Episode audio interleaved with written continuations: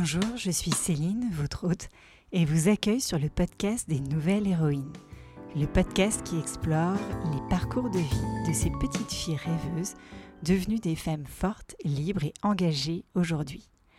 Un podcast né de mon désir de maman d'élever ma fille Madeleine, bientôt grande sœur, indépendante et confiante, en lui permettant de grandir avec l'idée qu'elle peut réaliser ses rêves sans peur et croire au futur qu'elle a choisi, quel qu'en soit le chemin.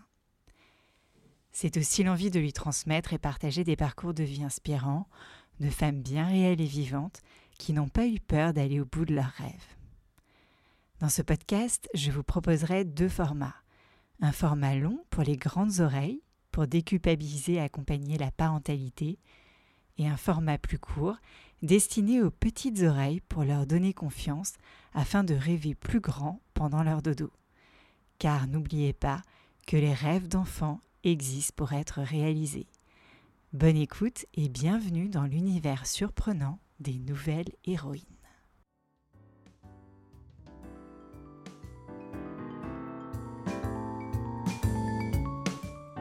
La peur, Alice ne la connaît pas.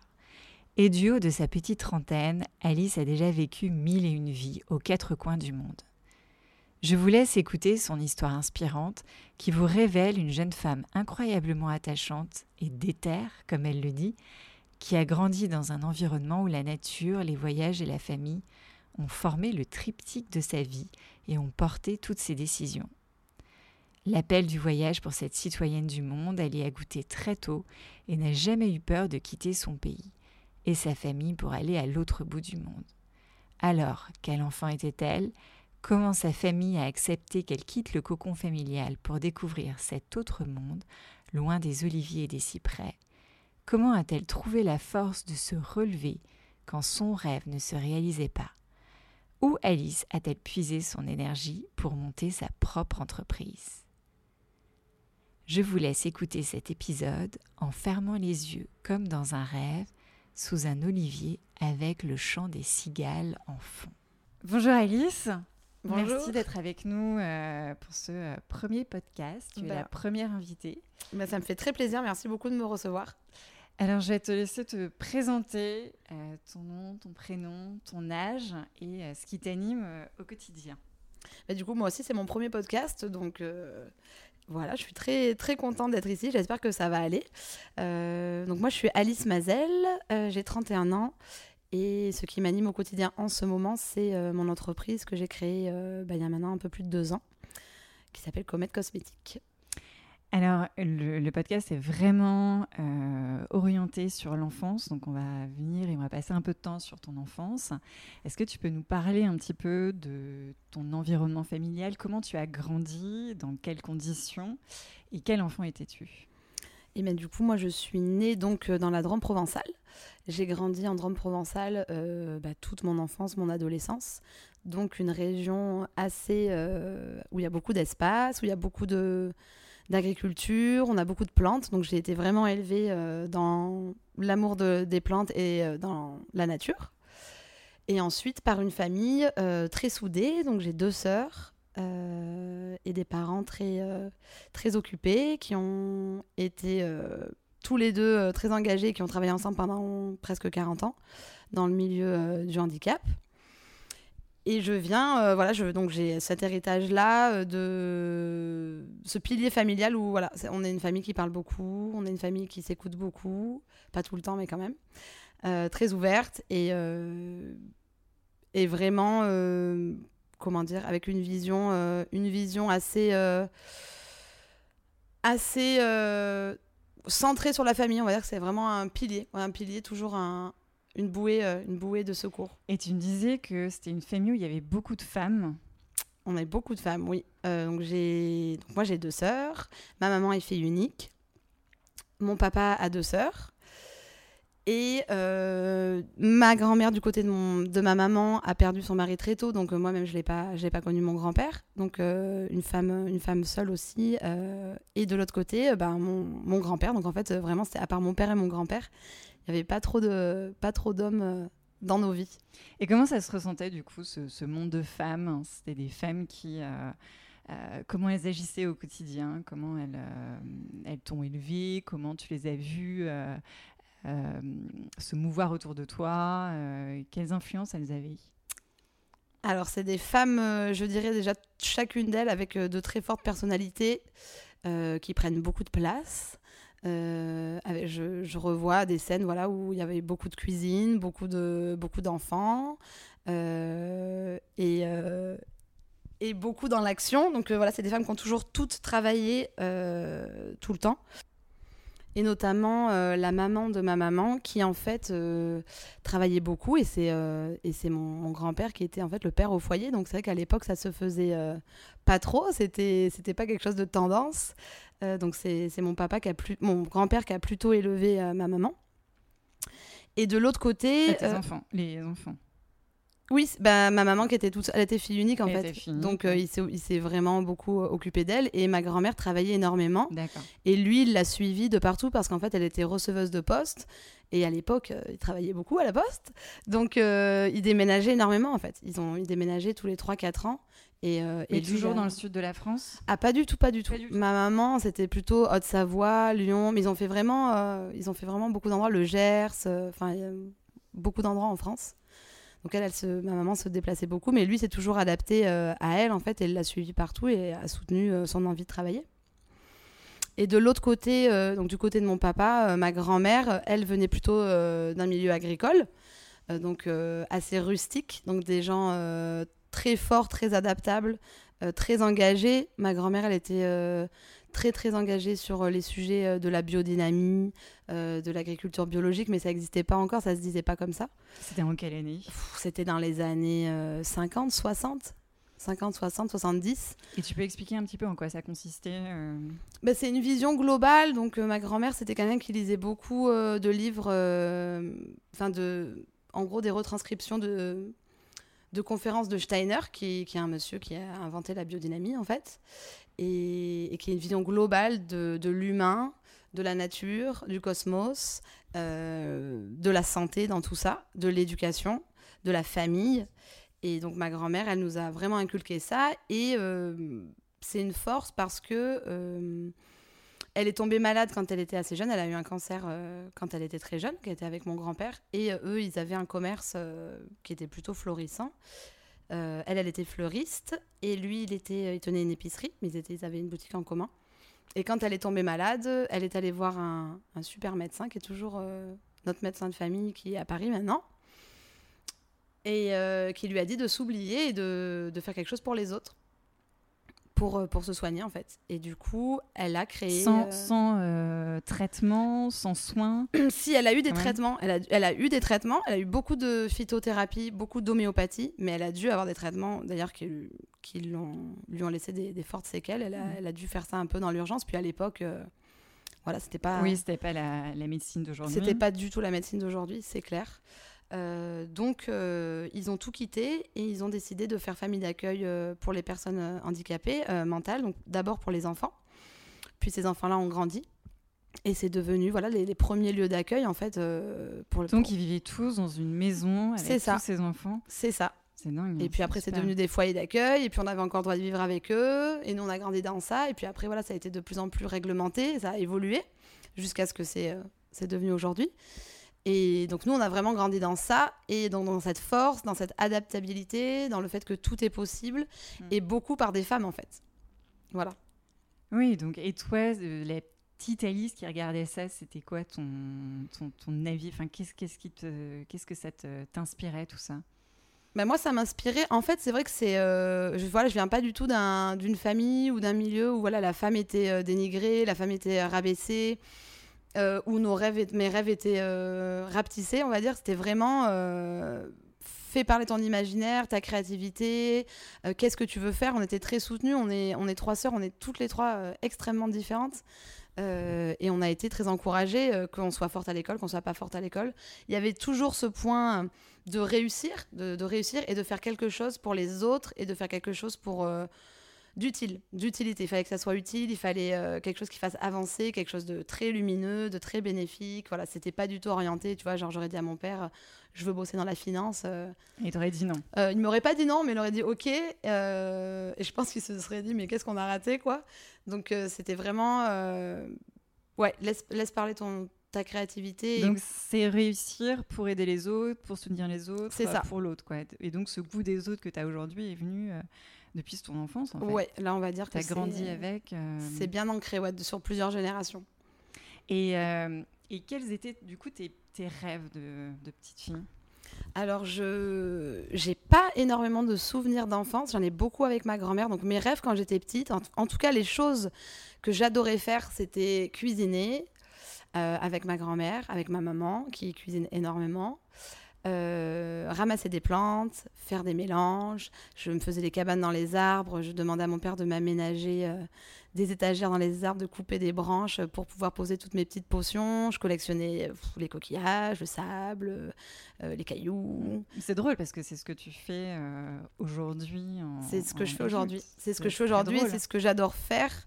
Euh, tu vois, le, quand euh, le mois de mars arrive, euh, c'est mon mois préféré, c'est toutes les fleurs, c'est je suis dans mon labo maintenant ou dehors en train de ramasser des plantes, de mettre mes pieds dans la rivière. Enfin, c'est des choses que, ouais, ça c'est sûr que c'est des choses que j'ai ah, pas Ça t'a complètement poursuivi mm. toute ta vie et ça t'a fait ce que tu fais aujourd'hui. Et, et l'école? Et l'école. c'est la grande question. Alors l'école, j'étais j'avais des facilités à l'école. Ça n'a jamais été mon truc. Moi, j'aimais bien euh, dire des blagues, j'aimais bien bavarder, j'aimais bien poser des questions euh, qui n'avaient pas de réponse. Donc euh, voilà, j'étais pas la préférée des professeurs. Mais voilà, j'avais des facilités. Donc j'étais bonne élève. J'étais bonne élève. voilà. Et après, je, je m'arrangeais. avais un profil plus littéraire Plutôt littéraire, ouais. Plutôt littéraire. C'est drôle. Non, j'avais pas de grandes difficultés scientifiques, mais en fait, ça me posait problème parce que moi, je suis quelqu'un, si, par exemple, tu vois, si mon professeur de chimie m'avait expliqué que qu'avec les plantes, je pouvais faire de la chimie, ça se serait peut-être passé différemment. Je comprenais pas trop euh, pourquoi on devait. Euh, on devait euh, apprendre certaines choses qui n'avaient pas de sens pour moi. ça n'avait pas de sens pour moi. Tu avais besoin de quelque chose un peu plus pratique. J'ai besoin de toucher, j'ai besoin de voir. Pourquoi j'apprends ça et à quoi ça me sert C'est ça. Et à quoi ça va servir aux autres euh, que j'apprenne ça. C'est ça. Donc en fait, je l'ai mis de côté. Hein. J'ai clairement dit, bon, on va faire le minimum. Et après, j'adorais lire. J'adorais lire, j'adorais le théâtre. Donc j'ai fait du théâtre très jeune. À quel euh, âge? J'avais 5 ans quand mes parents m'ont inscrit au théâtre pour la première fois. Et t'en faisais intensément, euh, une fois par semaine T'avais des petits spectacles ou euh, Au début, c'était une fois par semaine pendant longtemps. Et ensuite, je suis allée dans un lycée un petit peu particulier où là, j'étais à l'internat et c'était vraiment, on avait 8 euh, heures d'art plastique par semaine, plus 5 heures de théâtre. Et j'en faisais en dehors du lycée, dans un, dans un théâtre à Avignon. là, c'était c'était intense, mais j'adorais, j'adorais tout ce qui touchait à la créativité en fait. c'était c'était mon truc, c'est toujours mon truc. Et donc, tu écrivais des pièces?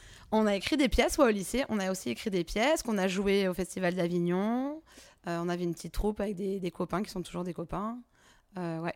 Et, dans ces pièces, tu avais le premier rôle. Quel, était le, rôle que tu préférais euh, jouer euh, au théâtre? Ah, c'était le, premier rôle.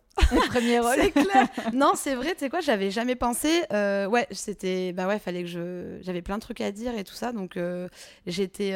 c'était mon, mon, lieu à moi, en fait. C'était mon lieu à moi, le théâtre. J'avais envie de m'exprimer beaucoup. mais j'adorais écrire, tu vois, j'adorais écrire, j'adorais mettre les autres en lumière. J'étais passionnée de régie aussi.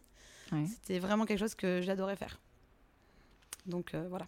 Et donc le théâtre, tu as terminé, euh, tu en as fait quoi pendant 15 ans, c'est ça? Ouais, c'est ça. Et ensuite, je suis partie euh, à la fin du lycée, euh, je suis partie à Montpellier.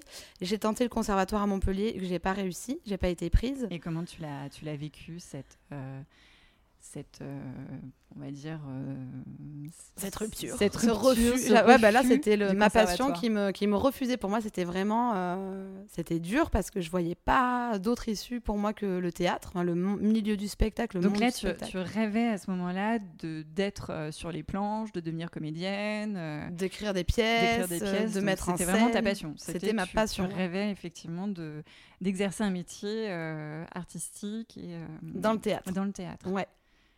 D'accord, donc tu vis ce refus, comment tu le vis? Je vis ce refus, euh, je suis à Montpellier, c'est la première fois voilà, que je vis en appartement, j'habite avec ma meilleure amie. dans la fac, on était 17 000, ça, ça a été très dur, enfin, c'était c'était intense. J'étais dans une fac d'art du spectacle. J'arrive avec des gens qui n'ont jamais fait théâtre, donc du coup, pareil, je me dis, mais pourquoi on est tous traités pareil alors que moi, j'arrive avec un un background euh, un, peu plus lourd. Euh, ce refus du conservatoire, mon premier amour qui me quitte. Enfin là, ça a été la totale, une année de merde. Et, euh, et là, je me suis bah, rapprochée au pied de, enfin, auprès de, de ma bouée de sauvetage, donc ma famille en fait, en demandant à mes parents, mais qu'est-ce que qu'est-ce que je peux faire? Je peux rien faire, je sais pas ce que j'aime en fait à part ça. Je... Et pour le coup, j'avais déjà pensé à l'herboristerie et tout ça, mais en fait, je comprenais pas. J'avais pas envie d'apprendre les plantes dans une classe, en fait. J'avais pas envie. Ouais, tu avais envie de, nature, de. Mm. d'extérieur. Euh. Et donc là, tu avais quel âge? Là, j'ai 18 ans et demi. Et mes parents me disent euh, bon bah la fac non stop on arrête ça sert à rien. Euh, c'est tes parents qui t'ont dit ça? Ouais ils m'ont dit et puis moi j'avais plus envie enfin il y avait des grèves non-stop et je m'y suis pas retrouvée enfin tu vois j'avais même réussi à j'avais pas réussi à m'inscrire à tous les cours tellement c'était grand en fait à la fin du trimestre genre j'avais pas capté il y avait deux cours je m'étais jamais inscrite tu vois enfin ce genre de délire. Où euh, moi j'étais je viens d'un tout petit village et là c'était c'était vraiment euh, trop pour moi ouais. Et et du coup mes parents m'ont dit bah voilà euh, tu penses à faire une école de commerce ta soeur a fait ça ça a été un peu tu vois le retour à la réalité pense qu'est-ce que tu veux dans la vie euh, et euh, et t'avais les réponses à ce moment-là j'avais pas de réponse donc du coup j'ai écouté et j'ai dit ok je, vais faire ça. J'y allais vraiment pas euh, de plein cœur surtout que là j'ai rentré dans une école où c'était uniforme une ville que je connaissais pas vivre en appartement toute seule. Donc du coup c'était grand chamboulement grand chamboulement. mais j'y suis allée et j'ai juste dit à mes parents, par contre, voilà, moi je veux que ce soit pas que de l'école, quoi. Il faut qu'il y ait des stages, il faut qu'il y ait de l'alternance parce que je. Non, j'ai pas envie de rester dans une classe, j'ai besoin d'air. Donc, ça, euh, voilà, je suis allée dans une école à Lyon spécialisée euh, dans le commerce hôtelier, avec une semaine sur deux de pratique dans, dans, dans, un restaurant et un stage euh, de 5 à 6 mois. Voilà. Et donc, après cette école après cette école, euh, donc lors de stage, j'avais rencontré euh, une famille euh, pour laquelle j'avais pas mal accroché et, eux aussi. Et ils m'ont proposé d'être majordome pour eux sur Saint-Tropez. Pour s'occuper principalement de leur maison, voilà, de gérer toute la logistique quand ils venaient, quand leurs invités venaient, réserver. Et, tu as accepté tout de suite, parce que majordome, c'est pas, enfin, on parle pas d'un métier féminin quand on parle de majordome. C'est clair. Ouais, ça en est pas un. C'est la première fois que je l'entends c'est très masculin. Puis j'étais très jeune, donc c'est plutôt un milieu où, euh, tu vois, t'imagines dans. Euh, c'est quoi la série sur la 6 qui était quand on était petite, euh, la nounou, la nounou d'enfer. T'imagines plutôt ce genre de, de majordome-là, et c'est vrai. Oui, ou Tony Danzen en Madame Étervie. ouais, c'est ça, exactement. Donc moi, je savais pas du tout ce qu'il fallait faire. Tout ce que je savais faire, c'était parler anglais. Et eux, ils parlaient pas français. C'était une famille qui était originaire d'Inde, qui habitait en Angleterre. Et donc, je me suis lancée, j'ai dit ouais, carrément, parce que de toute façon, je je savais pas ce que je voulais faire. Enfin, clairement, je voulais pas travailler dans l'hôtellerie-restauration, c'était pas mon truc. Euh, donc je me suis dit, allez, challenge, euh, on y va, ça a l'air méga dur, euh, t'es bien payé, vas-y, on y va quoi. Et ça a été une année hyper dure parce que j'ai beaucoup, beaucoup travaillé, j'ai tout appris, j'ai tout découvert. Et clairement, j'ai découvert un milieu euh, qui n'était pas forcément euh, jojo, en fait. Enfin, t'imagines que voilà, c'est un milieu où il y a plein d'argent, donc euh, c'est tout beau, c'est tout rose, mais c'est plutôt l'inverse. Et c'était très stressant parce que c'est un métier où tu peux pas dire non, donc il faut toujours t'organiser. C'est les mecs, ils arrivent, ils nous font un hélicoptère dans deux jours, euh, mm. ou quand c'est dans deux jours encore, tu as de la chance, ou il faut réserver une table pour 20. il y a une euh. exigence et une rigueur qui t'est demandée. C'est ça. Et toi, tu es toute jeune. Euh. Et j'étais toute jeune, donc ils en profitaient aussi. Et mais voilà, mais, mais j'avais le bon job, j'avais les bonnes conditions, c'était cool, ça présentait bien, tu vois. où à Saint-Tropez, à Courchevel. Voilà, c'est ça. Et du coup, au bout d'un an, j'ai arrêté. Euh, j'ai fait ça, j'ai fait majordome, mais là pour, euh, pour une entreprise. Donc euh, les clients changeaient, changeaient régulièrement. Et après, j'ai craqué, j'ai dit non, enfin, je, je c'est pas possible. Donc j'ai mis, de l'argent un peu de côté. Et là, je me suis écoutée et je suis partie. Je, rêvais de partir en sac à dos à l'étranger et je suis partie en Amérique du Sud. Et quand tu étais petite, vous partiez avec, vos, avec tes parents, vous partiez pas en, voyage sac à dos enfin, on, ne partait pas en voyage sac à dos, mais on partait tout le temps. Dès qu'on pouvait, mes parents, ils nous emmenaient. Euh, même, tu vois, bah, mes parents travaillaient ensemble, du coup, dans cet établissement euh, euh, que mes, mes grands-parents avaient créé. Donc on partait beaucoup avec ma maman ou avec mes grands-mères en fait, entre filles. Et là, ah, c'est drôle toujours entre filles. Ouais, toujours entre filles. Et on partait, on essayait de partir tout le temps, mais même pas loin, tu vois. Mais on, partait beaucoup. Donc ma mère, elle a énormément le goût du voyage. Donc ça, elle me l'a aussi. Qui t'a transmis. Oui. Et si je suis partie en Amérique du Sud, c'est pas anodin non plus parce que ma mère rêvait d'aller voir le Machu Picchu, ce genre de choses, tu vois. Et je l'ai peut-être fait un peu euh, par provocation, mais du coup, ça l'a fait venir, donc euh, elle a pu voir ça aussi. Et tu es partie avec la peur au ventre, tu t'es dit, euh, qu'est-ce que je fais? Est-ce que c'est une bêtise? Est-ce que je vais revenir? Est-ce que... Hum, pas du tout. Alors, je suis pas du tout partie avec la peur au ventre. Je suis quelqu'un d'assez naïf, donc j'ai pas vraiment peur. J'ai pas beaucoup peur. T'as pas peur? J'ai pas peur. T'as jamais eu peur? ah, j'ai jamais eu peur quand je suis partie en voyage. Après, pendant le voyage, euh, il y a eu des situations, euh, oui, qui m'ont mis dans la peur, mais là, pour le coup, euh, c'est tu le contrôles pas. Et même quand tu étais enfant, tu n'avais jamais peur? Non. Tu faisais les choses, tu fonçais et tu tombais, tu relevais. Et je tombais beaucoup sur le nez d'ailleurs. Mais ouais, ouais. Non, non, je jamais peur, pas peur. Ça, c'est pas un truc qui m'habite. donc le mot peur ne fait pas du tout partie de ton vocabulaire et de ta vie. Le mot doute, il en fait partie. Le mot peur, non. Le mot peur, il en fait pas partie. Donc tu pars en, Amérique du Sud. C'est ça. Euh, en sac à dos. Et la veille de partir, euh, ouais, pas de stress. Mais donc tu savais pas où euh, tu allais J'allais au Pérou, j'allais au Pérou, j'allais au Pérou, et j'avais prévu cinq jours. J'avais prévu les cinq mm. premiers jours. Voilà, j'avais prévu les cinq premiers jours, et après ça a été, ça a été une multitude de rencontres, de découvertes. De, je me suis laissée aller totalement, ouais. Et j'ai découvert, et c'est là que j'ai eu un gros gros déclic ah mais on peut, euh, il y a différentes manières de vivre euh, sur Terre euh, et il n'y en a aucune qui est mauvaise, il n'y en a aucune qui est bonne. je me rappelle vraiment de m'être fait cette réflexion-là très rapidement en étant là-bas. Et donc, tu es resté combien de temps en Amérique du Sud? Je suis restée six mois. Donc au Pérou, tu as fait plusieurs pays Non, j'ai fait un grand tour de l'Amérique du Sud. Donc tu vois, j'ai fait Chili, j'ai traversé tout le Chili en stop. ça c'était génial sur la panaméricaine. J'ai remonté, je suis allée jusqu'à Ushuaia. J'ai remonté toute l'Argentine, tout en haut du Brésil. J'ai traversé l'Amazonie sur un vieux bateau euh, en hamac. Je suis arrivée en Colombie et je suis retournée au Pérou. Et mes parents sont venus me chercher. Et donc, quand on fait ce type de voyage, c'est quoi nos pensées du, jour? À quoi pense-t-on? Qu'est-ce qui nous anime euh? Qu'est-ce qui t'a animé en fait pendant ce voyage? Qu'est-ce qui m'a animé? Beaucoup euh, les gens en fait. J'ai été j'ai été tellement bien accueillie, j'ai été tellement bien reçue. Il m'est arrivé des expériences incroyables euh, dans des moments où j'avais vraiment besoin. Euh, j'ai toujours euh, eu une super bonne étoile dans le voyage. C'est, je sais pas, c'est hyper apaisant, c'est pas du tout stressant. La notion de stress, elle s'en va. La notion de temps, elle s'en va. Mais pour moi, elles sont liées les deux, donc. Et puis c'était plutôt ah ben quel livre je vais échanger aujourd'hui, quel est le paysage que je vais encore découvrir qui va être fou, quelle est la plante que je vais découvrir, euh, à qui je vais parler. Euh.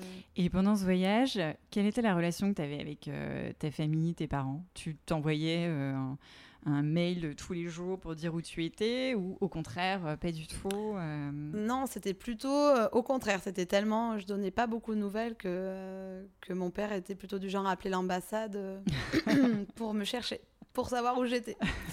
euh, non, envoyé pas beaucoup de nouvelles, j'en donnais quand même, j'en donnais. On essayait des fois de se faire des Skype et tout parce que bah, c'était quand même il y a presque 10 ans, donc euh, ouais, c'est les il y avait pas la, de la j'avais pas de smartphone, il n'y avait pas tout ça. Donc, euh, je me sens vieille. Euh, mais voilà, donc euh, j'allais dans des cybercafés et ça captait 10 minutes, on parlait 10 minutes et puis tout allait bien et puis voilà. Et donc tu es revenue après en France? Je suis revenue après en France, quelques mois, et je suis repartie euh, en Australie. Tout de suite, je suis repartie en Australie. Et pourquoi l'Australie?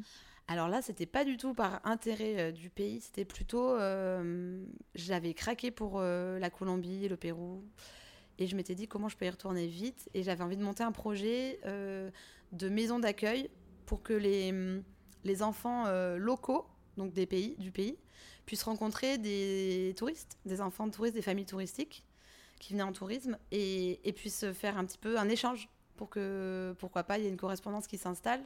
Puisque moi-même, on avait fait famille d'accueil euh, quand j'étais petite, c'est comme ça que j'ai appris l'anglais et tout ça. Et, euh, et du coup, euh, j'avais ce projet-là. Donc je me suis dit, comment faire de l'argent vite, facilement, en travaillant dur. En France, pour moi, c'était pas possible. Donc je suis partie en Australie, au fin fond du nord-ouest, dans le désert, dans le secteur minier. Et là, je suis arrivée, CV en, poche. dès le deuxième jour, j'avais du boulot. J'étais déter. Et donc, tu as travaillé? Et j'ai travaillé, euh, j'ai fait tous les jobs possibles. J'ai euh, nettoyé des bungalows, parce que du coup, c'est des zones minières, donc il n'y a que des préfabriqués. Il faut imaginer, c'est assez spécial. Il n'y a pas de route, c'est tout, c'est que de la terre rouge. Tu avais une volonté de faire, tu voulais. Ah ouais, j'avais une volonté de faire. J'avais, j'avais une volonté de faire et donc je faisais femme de ménage. Après, j'ai nettoyé des, je nettoyais des engins, je nettoyais des voitures de location et j'ai fini où je, conduisais des bus, je conduisais des, des, ah des, mécaniques à la déchetterie, des engins de dingue. Ouais. Et tu étais heureuse? Euh, J'étais heureuse parce que je nourrissais un projet euh, qui me tenait à cœur. Par contre, non, euh, j'étais pas heureuse dans le sens où je faisais vraiment pas quelque chose de cool pour la planète. Mais je me disais, c'est pas grave parce que l'argent que tu gagnes, tu vas le réinvestir dans quelque chose de bien. Je me disais toujours, c'est pas grave, tu fais quelque chose de cool, tu fais pas quelque chose que t'aimes, t'es en train de canner au soleil, t'habites à 17 en colocation, mais c'est pas grave parce que tu, tu vas faire quelque chose de bien avec ça. Et tu fais quelque chose pour les autres. Et tu vas faire quelque chose pour les autres. Bah oui. Toujours, on en revient. C'est ça. Et toujours en lien, le lien social, le lien du voyage, mes passions, quoi. Le lien de la famille et l'aventure. Euh, et puis bien sûr, c'était, je voulais faire une éco-construction, un truc, euh, tu vois, bien pensé de A à Z. Voilà, un peu obsessionnel, de toujours euh, penser les choses en profondeur. Je je suis pas perfectionniste, mais je suis quelqu'un qui aime la profondeur. Et puis finalement, je suis tombée amoureuse, donc j'ai décidé de tout arrêter de tout quitter. Je suis partie réfléchir quand même euh, avant de m'engager dans tout ça. Euh, quatre mois dans une réserve euh, en Australie, dans un endroit magique. Où là, c'était nature, nature, nature, nature. J'allais nager, tu vas nager avec les dauphins, les raies, tous les jours, tous les jours, tous les jours. Rêve. Magnifique. Et là, je travaillais pour une petite mamie, mamie Jeanne, qui était géniale. Je nettoyais des voitures, mais. Donc là, tu étais toute seule Là, j'étais toute seule. Pendant quatre mois, mmh. dans cette réserve Ouais, c'est ça. Et puis je suis partie rencontrer euh, cette fameuse personne dont j'étais tombée amoureuse, qui était en fait euh, le frère de, euh, de, la, de Kate, qui était une personne qui est venue vivre un an dans ma maison quand j'avais 12 ans. Dingue. Voilà. Et en fait, on a toujours on s'est toujours envoyé des lettres bah, quand on avait 12 ans, parce que c'était les débuts de MSN. Et on a toujours, euh, voilà, on a, toujours fait correspondance. Et puis lui voyageait beaucoup, on avait beaucoup de points en commun, mais on ne s'était jamais vu en vrai en fait. Et puis un jour, on s'est appelé bah, quand j'étais en Australie, on est tombé amoureux au téléphone et je, je lui ai fait la surprise. J'ai traversé euh, moitié de la Terre pour euh, lui faire la surprise et venir le voir à Los Angeles. Ah oui, donc toi tu vas, tu fonces. Ouais. tu aimes, tu fonces. tu ne poses pas de questions. Mmh. c'est ça. Tu verras après. Et je verrai après, ouais, c'est ça. Donc euh, voilà, je suis arrivée là-bas, à Los Angeles, alors que j'arrivais de cette, ce petit village euh, de hippies. Euh, donc ça, ça a été un gros choc aussi. Puis surtout, choc de culture. Choc tu de passes culture. de culture d'Amérique du Sud, australienne, États-Unis, États-Unis, Los Angeles en plus. Mm. Et toi, petite française, du coup là, tu étais devenue citoyenne du monde, tu n'étais plus française. Ah oui, oui, ça faisait longtemps que ça, fait longtemps, que j'ai pas de, j'ai plus de carte d'identité. Ça, c'était, je crois que j'ai dû avoir deux cartes d'identité dans ma vie ouais, c'était. Enfin, citoyenne du monde, ça c'est clair que ça me définit bien. Et puis voilà, je me suis mariée au bout de 15 jours à Las Vegas. Donc c'est le coup de foudre quand vous êtes vu. Euh, ouais, coup de foudre. Moi j'étais déjà, de toute façon j'étais déjà sous le charme. Euh, j'étais déjà. Hmm. L'histoire était déjà super belle en fait, donc euh, j'avais envie qu'elle marche. Donc mariage à Las Vegas. Voilà, donc annonce à mes parents bien sûr après, tu vois, le truc quoi. Et euh, grosse, grosse, gros, gros chamboulement, en fait, euh, avant que je parte d'Australie, euh, c'est là où ma sœur accouche de Romy et plante sa première graine de, de ce projet. Donc ça, c'était en, 2014 Ça, c'est en 2014, voilà. Romy, elle est née en, en, mai 2014. Et donc Romy, enfin, on en parlera, c'est, enfin, je trouve que c'est un peu une maternité différente. Tu te sens mère sans bah, je me sens pas mère parce que j'ai pas la responsabilité d'une mère, mais euh, il y a un lien très maternel, ça c'est clair. Il y a un lien très fort entre, euh, entre Romy et moi. Après, euh, ma soeur, c'est une super maman. Donc chacun a sa place, mais on a tous un lien très fort avec Romy, que ce soit mon père, ma mère, ma soeur et, et, mes deux sœurs. mais oui, ça a été l'élément déclencheur qui m'a fait me dire Ah, t'es peut-être un petit peu loin elle a l'air de valoir le coup, cette petite, il faudrait peut-être que tu ailles la rencontrer. Euh, voilà, mais je sentais que je sentais qu'il y avait un truc euh, qui avait changé en fait. Parce que tu étais loin et tu avais ce déclic, euh, malgré la distance, euh, qui, qui, se passait pour ce petit bout d'être euh, que tu connaissais pas. que... Qui faisait que ma famille se rapprochait, que ça amenait beaucoup de joie dans ma famille, ça amenait beaucoup de dynamisme, beaucoup de changements. Et encore une femme. Et encore une, encore une nana, quoi. Encore une nana. Donc là, voilà, ma, ma, première manière d'être là pour elle, maintenant que j'ai un peu de recul, ça a vraiment été de, de lui fabriquer des produits de soins pour elle. Euh, et pour ma sœur. Et ensuite, je suis allée la rencontrer. Euh, je l'ai rencontrée, elle avait, elle avait six mois. Donc, tu as commencé à cuisiner euh, en Australie. En Australie pour mm. elle. Mm. Et ensuite, tu es revenue pour la rencontrer. C'est ça. Je lui ai envoyé, ouais, j'ai envoyé des produits, je lui ai envoyé des, des pierres, je lui ai envoyé des coquillages, j'ai envoyé plein de Un choses. petit peu ce que tu faisais quand tu étais petite, en fait. Exactement. Tu as reproduit exactement le, le même schéma. Et donc la rencontre avec Romy donc la rencontre avec Romy, elle était assez particulière parce que moi, donc euh, j'avais pas, je venais de passer trois mois aux États-Unis. J'avais promis à des amis de les, de les retrouver euh, au Cambodge, donc je suis quand même partie au Cambodge. Un mois, je tombais très malade, j'ai attrapé une bactérie euh, en me baignant dans le Mekong. Ne vous baignez pas dans le Mekong. Et, et je suis rentrée, j'étais très malade. Donc tu l'avais pas encore rencontré Je l'avais pas encore vu, non, jamais en vrai. Et et je me rappelle, j'ai dit à mon père, euh, donc j'ai fait la surprise à mes sœurs, j'avais dit qu'à mon père et à ma maman. Euh, mon papa avait installé la caméra, euh, tu vois, pour faire un peu caméra cachée. Mhm. et là, ma sœur qui arrive avec Romy dans les bras, moi, je. C'est un moment, ouais, ça, j'oublierai jamais. Vraiment, ça m'a. Je sais pas, magique. Et tout de suite, quand elles sont arrivées, ma sœur a mis un moment à capter que j'étais là. En fait, même. ma sœur, elle est, elle est, euh, dans, elle est dans, elle rêve beaucoup, donc elle a mis un moment à capter que c'était vrai. Et, et Romy tout de suite qui tendait les bras vers moi et euh, je l'ai prise dans mes bras et là ça a été électrochoc euh, et je me suis dit ouais je vais pas pouvoir repartir. Comment je vais faire? Voilà. Oui donc un peu comme une naissance quoi comme mm. une venue au monde oui et puis tout le monde la connaissait déjà en fait tout le monde était familier avec elle et moi j'ai dû la rencontrer à ce moment là et donc c'était particulier aussi. Et ce qui a été chouette c'est que j'ai pu passer beaucoup de temps avec elle dès le départ parce que tout le monde la connaissait déjà et l'avait déjà apprivoisée. Quoi. Et donc là, tu décides de rester alors avec ta famille? Là, je reste avec ma famille, mais euh, bah, donc je suis mariée, mon mari me rejoint, euh, on vit un petit peu en France et on prépare un projet et donc on décide de, faire un mariage euh, en France, quand même de faire une fête. Même si on avait fait transcrire les papiers et qu'on était mariés légalement en France, on décide de faire une fête et tout ça pour que nos deux familles se retrouvent, parce qu'en fait, ils se connaissaient déjà, mais ils s'étaient déjà vus, mais euh, voilà, c'était différent. Et on nous demande le fameux truc, euh, qu'est-ce que vous voulez pour votre mariage euh, Vous avez fait une liste, qu'est-ce que vous voulez comme cadeau Et moi, je dis, mais moi, je veux absolument rien. Ah, mais qu'est-ce qu'on pourrait faire comme projet? On pourrait monter un projet, on pourrait monter une association, pour aller aider une famille. Toujours. Voilà. Toujours aider les autres. Donc, ben, mon, mon ex-mari, du coup, lui, voyageait beaucoup, mais dans plein de pays que je connaissais pas, notamment l'Inde. Et il me dit, bah, bingo, on part en Inde, on va aider une famille là-bas que je connais, qui en plus est, habite à Calcutta. Le bidonville de, de Calcutta est en train d'être rasé, et ils vont, être, euh, ils vont devoir partir, mais ils n'ont nulle part où aller. Faisons quelque chose. On va faire quelque chose, ouais. Et euh, du coup, on a fait ça, on a récolté des fonds, on a monté une asso, récolté des fonds euh, pour... qui existe toujours Pour aller les aider, ouais, qui existe toujours, mais qui qui a plus vraiment lieu d'exister puisque maintenant le projet a été mené et, il est, terminé. et ils ont été sauvés bah ouais, ils ont été euh, déplacés en tout cas, mais euh, dans de meilleures conditions. Euh, et donc on est allé en Inde, on est parti un an en Inde. Là, on est parti vraiment un moment. Là, ça a été assez dur parce que là, j'étais voilà, proche avec ma famille, renouer des liens avec ma famille. Cette rencontre avec Romy, moi qui commençais vraiment à m'éclater dans la fabrication de produits cosmétiques, mais sans, non, mais tu avais déjà commencé, donc ça ah, fait oui, déjà oui, six mois, de 6 ans pardon, que, tu, euh, que tu te lançais euh, ah, oui, oui.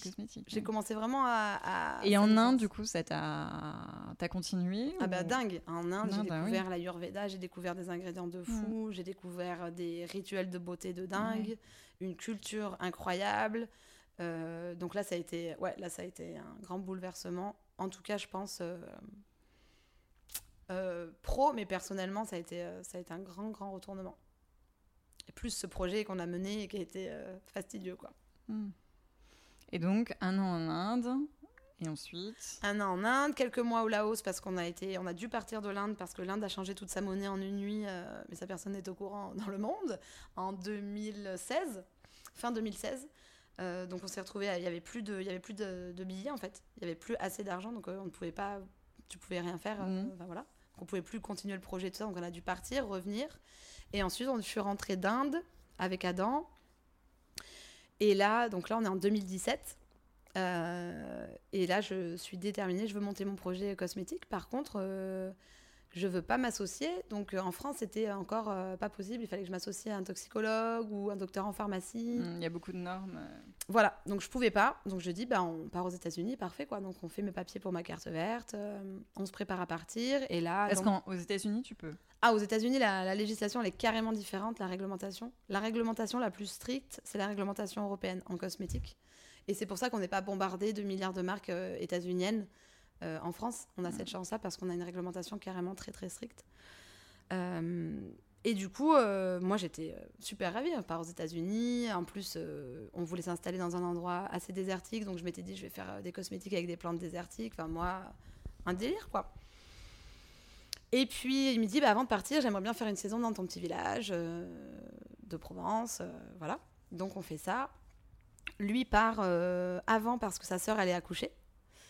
Euh, et donc voilà, moi je devais finir ma saison et le rejoindre. Je devais faire la traversée de l'Atlantique en voilier. C'était un, de mes rêves, qui est toujours un rêve du coup d'ailleurs, si, euh, si quelqu'un a un voilier, ça m'intéresse. Et, euh, et donc finalement, j'apprends, bon, après moult circonstances, que, que finalement il ne veut plus que je vienne, qu'il a quelqu'un d'autre.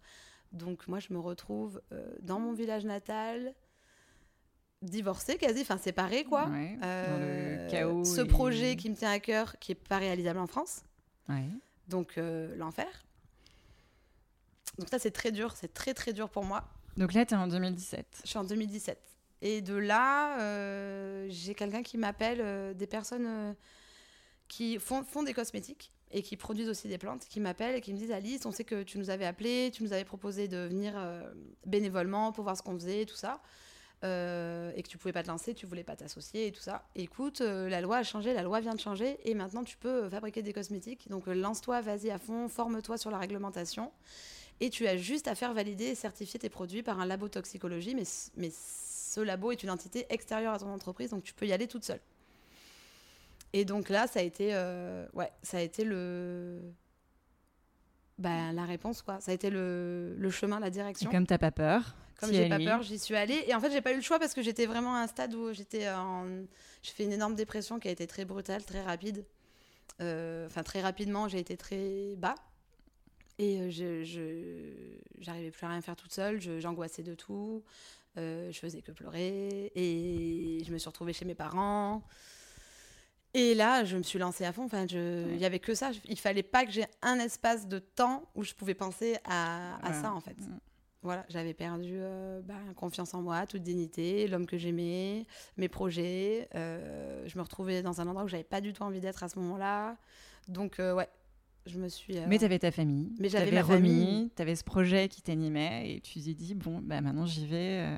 C'est ça. Et c'est vraiment. Et tu as trouvé une super force en toi pour, pour le faire. Ouais, j'ai été super bien entourée par ma famille. Ouais, le pilier familial et d'être en fait de, de retour sur mes racines, ça ça m'a donné une force de dingue pour aller chercher, euh, pour aller chercher la femme que je suis. Ouais. Et du coup, c'est à ce moment-là que tu t'es considérée comme adulte, comme femme, comme responsable? Enfin, tu as l'impression d'avoir d'avoir passé un cap ou euh, mmh. d'avoir changé de j'ai évolué mais en fait je me suis plutôt retrouvée tu vois je me reconnaissais plus trop euh, moi j'étais plutôt ce genre de, de fille qui je m'oubliais pour un mec je le mettais au-dessus de tout mes projets passaient après Ouais, là, je me suis découverte. Euh, ouais, non, en fait, tu as des choses que tu as envie de faire. Il y a des choses que surtout que tu n'as plus envie de faire. Et ce que tu as envie de faire, vas-y à fond. Et personne ne peut t'arrêter parce qu'en fait, là, tu as, été. Euh, été au plus bas, t'as plus rien à perdre, quoi. T'as plus rien à perdre du tout, quoi. Et en fait, t'as un peu agi comme tes, comme tes grands-mères. Mmh. Ouais, c'est marrant on retrouve euh, cette volonté de faire de, de ta grand-mère, d'y aller. Ouais, et mes parents étaient à fond, mon entourage était à fond, mes amis m'ont grave soutenu parce que je parlais comète, je vivais comète, c'était, euh, je dormais comète, c'était la totale quoi. Je me demande même comment ils ont fait pour supporter, euh, pour supporter ça. Aujourd'hui là, ça va mieux. C'est même moi des fois qui dit on arrête d'en parler. Mais à, ce moment-là, j'étais euh, waouh. Alors, incroyable parcours. On a voyagé avec toi. donc du coup, aujourd'hui, quelle est la comment tu te définis en tant que femme? D'ailleurs, c'est quoi ton rapport avec le féminisme? Mon rapport avec le féminisme, alors bah moi je suis, bah, comme on, en discutait tout à l'heure en off, euh, je suis pas pour, euh, pour l'égalité homme-femme parce que je pense qu'elle n'existe pas. Euh, je suis pour l'équité. Bah, clairement pour moi, voilà, physiquement, l'égalité elle n'est pas là. Donc en fait, bah, ce facteur-là il n'est pas vrai. Pour moi c'est pas vrai. Donc, euh, par contre, l'équité, euh, quelque chose d'équitable, oui, ça, ça existe, ça, c'est faisable, c'est réalisable. Euh, j'admire énormément les femmes, ça, c'est clair. mais derrière une femme, il y a toujours un homme, je dis toujours ça maintenant. C'est vrai. Et c'est carrément vrai. C'est vrai. C'est carrément vrai. tu vois, j'avais eu la chance de rencontrer la seule femme qui a été première ministre Edith Cresson. En, France, voilà, Edith Cresson que j'ai rencontrée l'année dernière. Et alors, elle, elle est énervée avec les mecs et tout. Tu vois, elle est là, ouais, les mecs, nanan. Euh, il me disait ça, j'arrivais en jupe, je me faisais insulter et tout. Et je lui dis, mais euh, est-ce que vous pouvez me citer les hommes grâce à qui vous en êtes arrivé là? Et elle a été choquée, tu vois. Mais mm. c'est. Et il y a des hommes qui sont venus me voir, qui m'ont dit, on a travaillé avec elle, elle était dure et tout. Merci d'avoir posé cette question. Mais en fait, c'est vrai. Euh, c'est vrai, comme, comme derrière chaque homme qui réussit, il y, a, y, a, une femme. Mais, mais là, moi, en tout cas, dans pour moi, comme j'ai été éduquée, tout ça, derrière chaque femme, il y a vraiment un homme qui a été là pour épauler, écouter, conforter, pousser. Euh, ouais, donc euh, ça, c'est ma définition du féminisme. En fait, je. Mais c'est plutôt assez humain, en fait. Je trouve qu'il y a des, milliards de personnalités, il y a des milliards d'êtres humains. On est vraiment chacun euh, à son, son identité particulière qu'on soit un homme, une femme. alors, il y a c'est des difficultés qui sont différentes, des obstacles qui seront différents. Euh, il y en aura il y en aura pour les deux quoi. Il y en aura pour les deux et en ce moment euh, je trouve que c'est pas facile d'être un mec hein. que euh, je les aime beaucoup moi. Donc du coup tu te considères pas comme une militante? Je suis pas militante non. Je trouve que je suis engagée et je suis quelqu'un qui est plutôt pour que contre. J'ai appris très tôt que d'être contre oh, c'était chronophage et ça c'est une dépense d'énergie qui, qui est dingue. Je manifestais beaucoup contre Monsanto ce genre de choses euh, waouh, je me suis bien fatiguée euh, dans ça pour euh, rien. Donc, je suis plutôt pour avoir des projets, pour collaborer, pour s'entraider. Donc, toujours pour l'autre. Pour les uns les autres, ouais. mais plus pour l'autre, j'avoue, j'avoue. Mais, mais ça va, ça change, ça change. Pour les uns les autres. Et on en parlait tout à l'heure, mais par rapport à tes héroïnes de héroïnes de de ton enfance, tu me disais en fait que tu avais plus de super-héros. Ouais, j'ai plus de super-héros, c'est vrai. Et c'est toujours euh, souvent. Bah, après, moi, j'ai été euh, élevée avec un papa euh, qui partageait beaucoup ses goûts musicaux, ses goûts cinématographiques, ses goûts de lecture avec ses filles. Et, donc, moi, j'ai été élevée à Star Wars. donc, tu vois, Princesse Leia, mais Luke Skywalker qui l'aide de, de, ouf. Et et qui fait toute cette place, euh, qui fait toute cette place euh, à cette femme. Euh, qui voit bien qu'elle est, bien plus grande qu'elle et qu'elle est bien plus que lui. Elle est bien plus grande que lui. Elle a une vision bien plus globale. Elle est bien plus importante que lui. Même s'il participe au maillon, j'ai été élevée voilà, au cinquième élément, où tu as Bruce Willis qui fait toute la place à Lilou Dallas. donc pour moi, j'admire vraiment les mecs qui, font cette place-là, en fait, et qui savent, tu vois, et qui savent l'importance en fait des femmes, qui savent l'importance des femmes et la place qu'elles ont et qu'elles doivent avoir. Donc il y a un euh, profond respect. Ouais, c'est clair. Un profond respect pour elles. Euh, c'est ça. Pour moi, euh, l'admiration.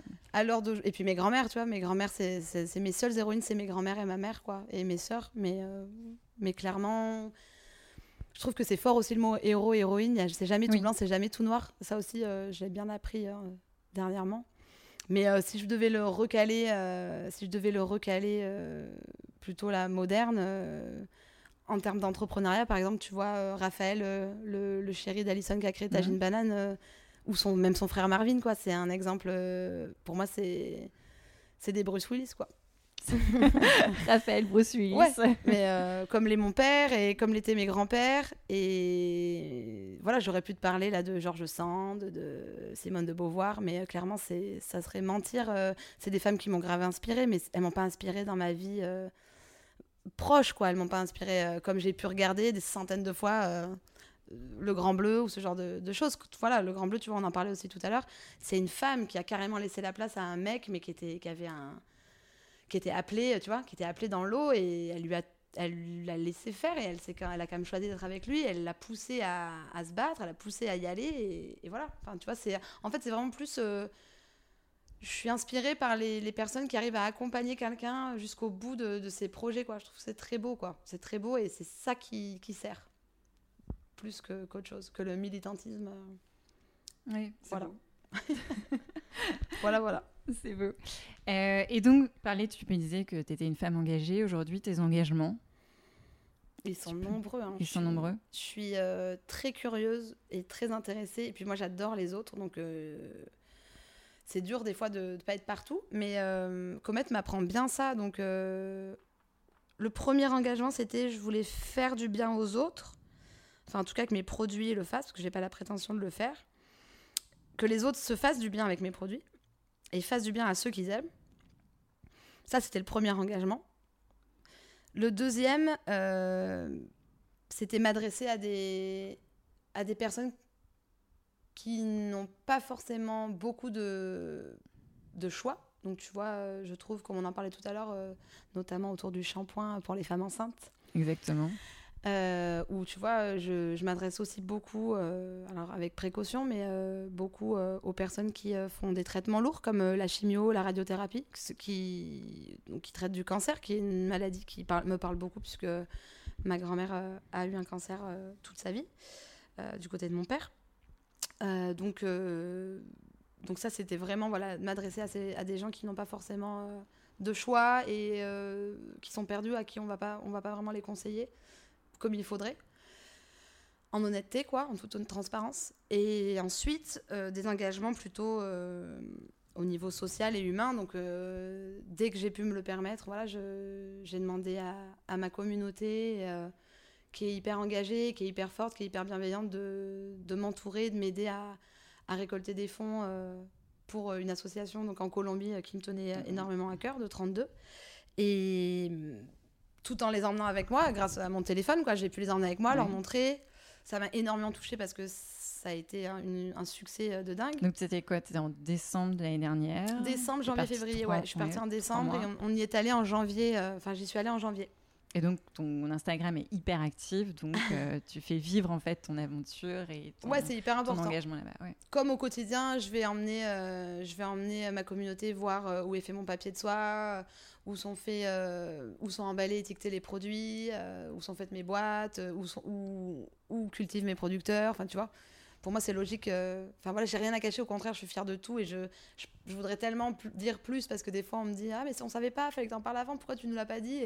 Il y a tellement de choses à dire, en fait, parce que tout le projet est beau, en fait. Il n'y a, pas, y a pas de zone d'ombre du tout, quoi. Et tu passes beaucoup de temps avec cette communauté. Et je passe énormément de temps avec cette communauté, ouais. C'est, ça, fait partie de, ça fait partie de moi maintenant. Euh, c'est quelque chose qui me donne le sourire, c'est quelque chose qui me donne la pêche, c'est quelque chose qui me ressource énormément. C'est pas du tout chronophage. Euh, c'est que de la bienveillance. Enfin, franchement, j'ai énormément de. Et on retrouve en fait la communauté que euh, tes grands-parents ont construit quand tu étais enfant. tout un lien en fait. tu retrouves cette envie de. Ouais, parce qu'on nous a. De reproduire. On nous a inculqué ça, quoi. Si tu crées des cercles vertueux, en fait, ça te revient fois mille. Donc c'est hyper égoïste, en fait. Tu te rends compte, tu fais, tu fais toujours la chose pour toi, mais, mais c'est vrai. Donc, euh, et puis je préfère tellement euh, faire des choses vertueuses et des choses qui apportent du bien-être euh, aux gens.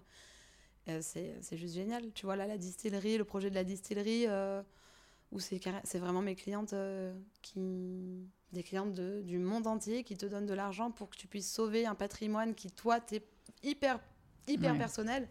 Mais en fait, ça touche tout le monde. Si ça touche toi, ça touche tout le monde, puis ça touche quelque chose de profond. Ça touche les traditions, ça touche quelque chose d'ancestral ça, touche à la chose bien faite. Euh, c'est un cercle vertueux, quoi. Et là, tu vois, en, un mois et demi, on, a réussi à récolter plus de 4100 euros juste avec Comet, tu vois. C'est ah, génial. C'est vraiment top. Et du coup, aujourd'hui, tu te considères heureuse? Ouais, je suis méga heureuse. Je suis méga heureuse euh, parce que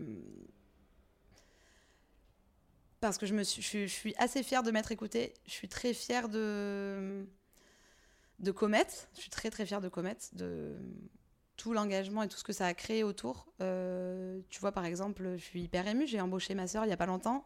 C'est pour moi c'est ouf. mon père il m'en parlait il y a cinq mois. Alice, faut que t'embauches. Alice, peut-être tu devrais penser à ta sœur. Je disais ah, mais pas du tout. Je veux pas que ça soit une entreprise familiale. c'est pas du tout le concept. la maman de Romy? La maman de Romy. Et il y a trois mois, je l'embauche et en fait, je suis là, mais c'est le truc le plus naturel et le plus logique. Et, je suis la plus heureuse au jour d'aujourd'hui et elle aussi. Et tu vois, c'est rigolo parce que c'est né de la naissance de Romy et c'est pas terminé, hein, mais tu vois, la boucle est bouclée en tout cas sur cet aspect-là, cet aspect familial. Il y a ma soeur qui est maintenant à fond et qui a toujours été de toute façon, mais là, du coup, euh, elle est payée pour le faire. Donc, euh, c'est trop bien. Et comment réagissent tes parents euh, Parce que tu disais en début d'interview que ton papa, il était beaucoup pour la, réussite, il faut réussir. C'est quoi aujourd'hui cette... Toi, tu Alors, moi, j'aime pas trop le terme de réussir. Mm. C'est quoi réussir, etc. Mais c'est quoi ta définition? Enfin... Bah, moi, je pense que toujours j'ai euh, mal interprété aussi leur, euh, cette pression que je ressentais et cette envie de, de voir ses enfants réussir que je voyais dans les yeux de mes parents, surtout de mon père. Et maintenant que je le vois, euh, je vois qu'il a toujours les mêmes angoisses avec moi, il a toujours le même stress et tout ça. Je me dis qu'en fait, mais il voit que je suis allée au bout. En fait, je pense que c'était ça, c'était va au bout de tes projets, commence quelque chose, persévère, euh, ne te laisse pas décourager, continue. Et je pense que c'était plutôt ça en fait. Mais mets-toi dans quelque chose. Et je pense que mon père était angoissé du fait qu'on n'ait pas de cause ou tu vois qu'on ne mmh. trouve pas l'endroit où on avait envie de s'engager.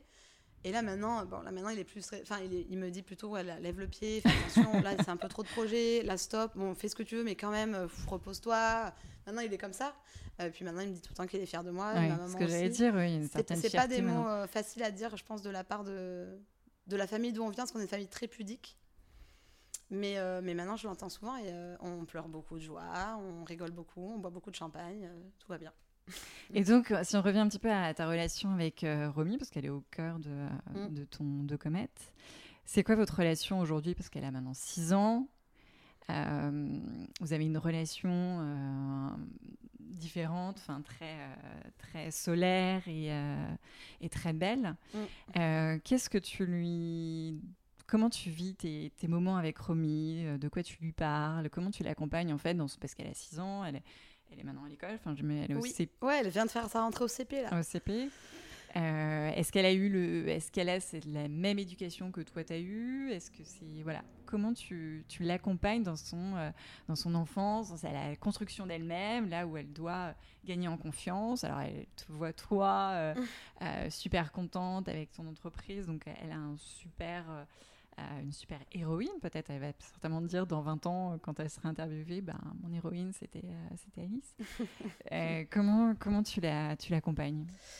Euh, alors bah, du coup Romy donc dès que j'ai pu voilà dès que je suis rentrée en France depuis 2017 je passe énormément énormément de temps avec elle je lui fais beaucoup de place même si des fois c'était pas facile surtout au début de l'entreprise c'était vraiment ma priorité c'était la personne que je voulais voir, c'est la personne avec qui je voulais passer du temps, la personne avec qui j'avais envie d'échanger, de communiquer, euh, même quand elle parlait pas encore, même si elle a parlé très tôt.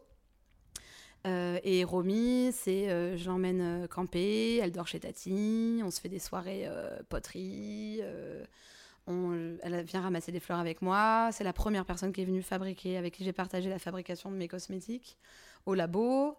c'est la première personne que j'ai emmenée dans la comète mobile. C'est la euh, comète mobile. Euh, c'est la. Enfin, je l'emmène à la rivière. C'est avec elle que je ramasse des cailloux, que je. Donc ce que faisait ta grand-mère avec toi, ce que tu on continue euh, quoi.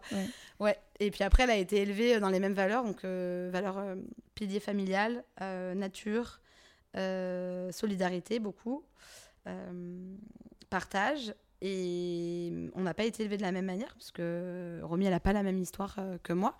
Mais euh, elle est, c'est la seule enfant, euh, là, pour l'instant, dans la famille. Donc, peut-être pas pour longtemps, parce que j'ai une autre sœur, voilà. Mais, mais du coup, voilà, elle, elle, a une position assez centrale. Elle a, elle a instauré un nouveau rythme autour de, dans la famille. Et puis, euh, et puis voilà, donc... Euh, du haut de ses 6 ans.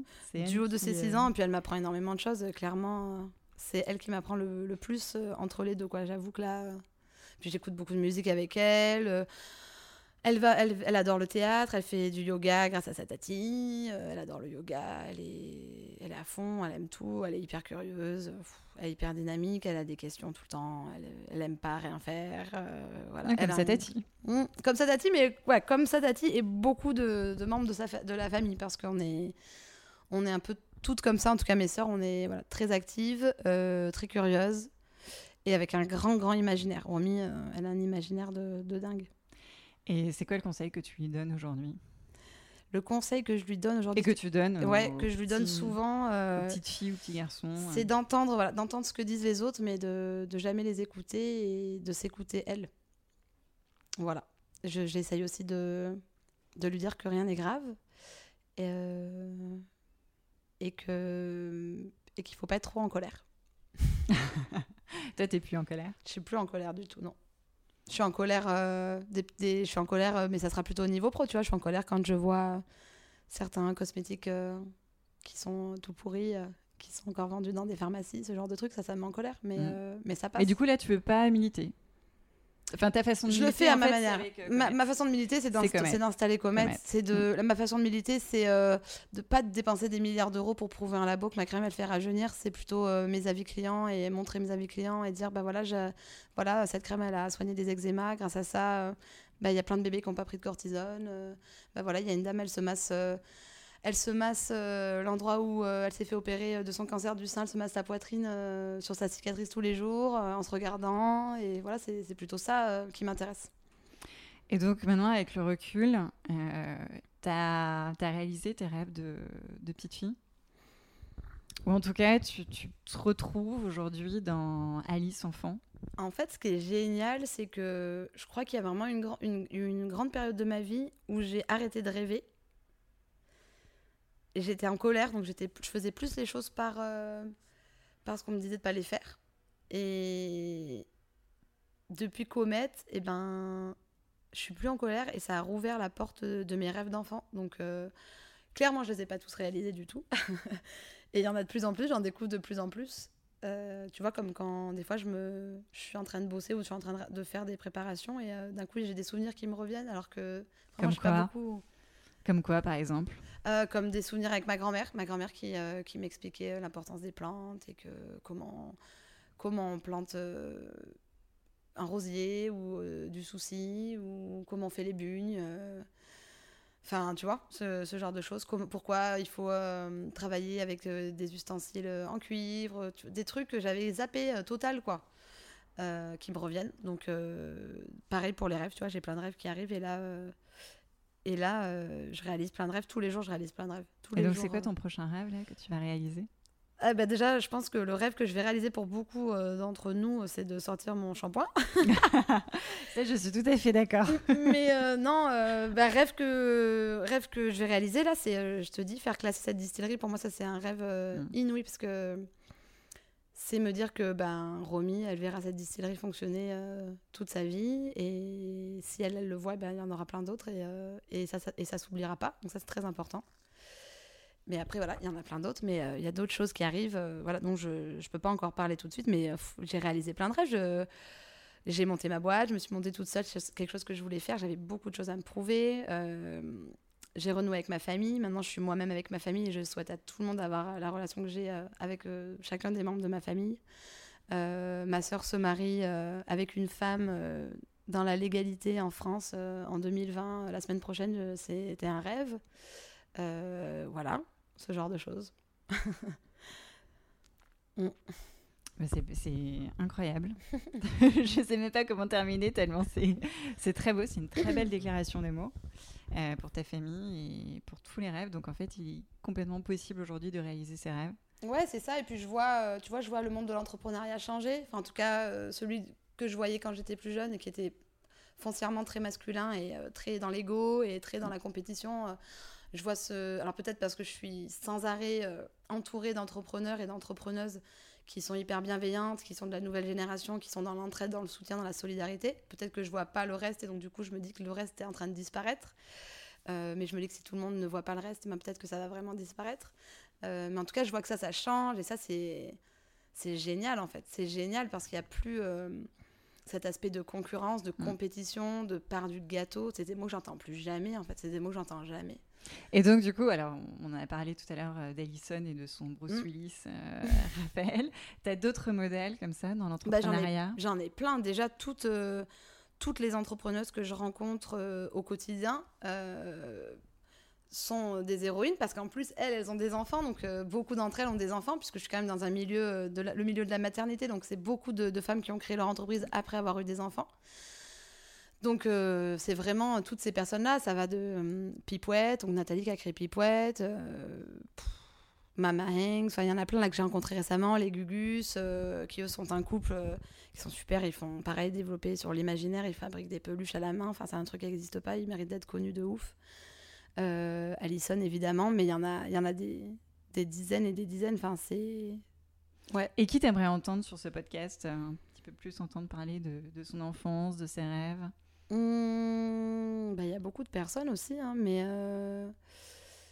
Bah, Alison, ça serait chouette qu'elle vienne. Bah oui, parce que je pense elle a des choses à dire. on- Elle a des choses à dire. Et puis surtout, euh, pareil, elle a un parcours de vie. Mais de toute façon, tu te rends compte que dans l'entrepreneuriat, surtout l'entrepreneuriat féminin, je trouve, euh, tu as des parcours de dingue. Tu as des parcours. euh, où tu as l'impression que ça n'a aucun sens, mais en fait tout est lié. Tout est lié. Et qui Bah, des- des Quand on parcours, euh, t'entend, c'est hyper lié. Tout est logique. Et pourtant, moi, tu vois, ça de l'avoir vécu, ça me paraît, ça m'a paraît avoir été hyper chaotique, tu vois. oui, mais tout été, est euh, logique. Il y a un lien. Et, Donc, euh, donc et l'enfance a conditionné complètement la femme que tu es aujourd'hui. Et... Mm. Ah Et, bah, et en plus, t'épanouis, c'est-à-dire que c'est pas, t'es pas dans la frustration, t'es pas dans la, euh, Dans le soumission regret. ou dans le devoir de faire parce qu'on t'a dit de faire comme si, et euh, et t'es pas enfermé dans ce carcan familial. euh, au contraire, quoi, ça t'a, euh, ça t'a libéré. euh. Ouais, et je trouve aussi que ça te libère et ça libère les gens autour de toi. Vraiment, c'est euh, c'est ouf puisque ça te permet de faire aussi pour eux, tu vois. euh,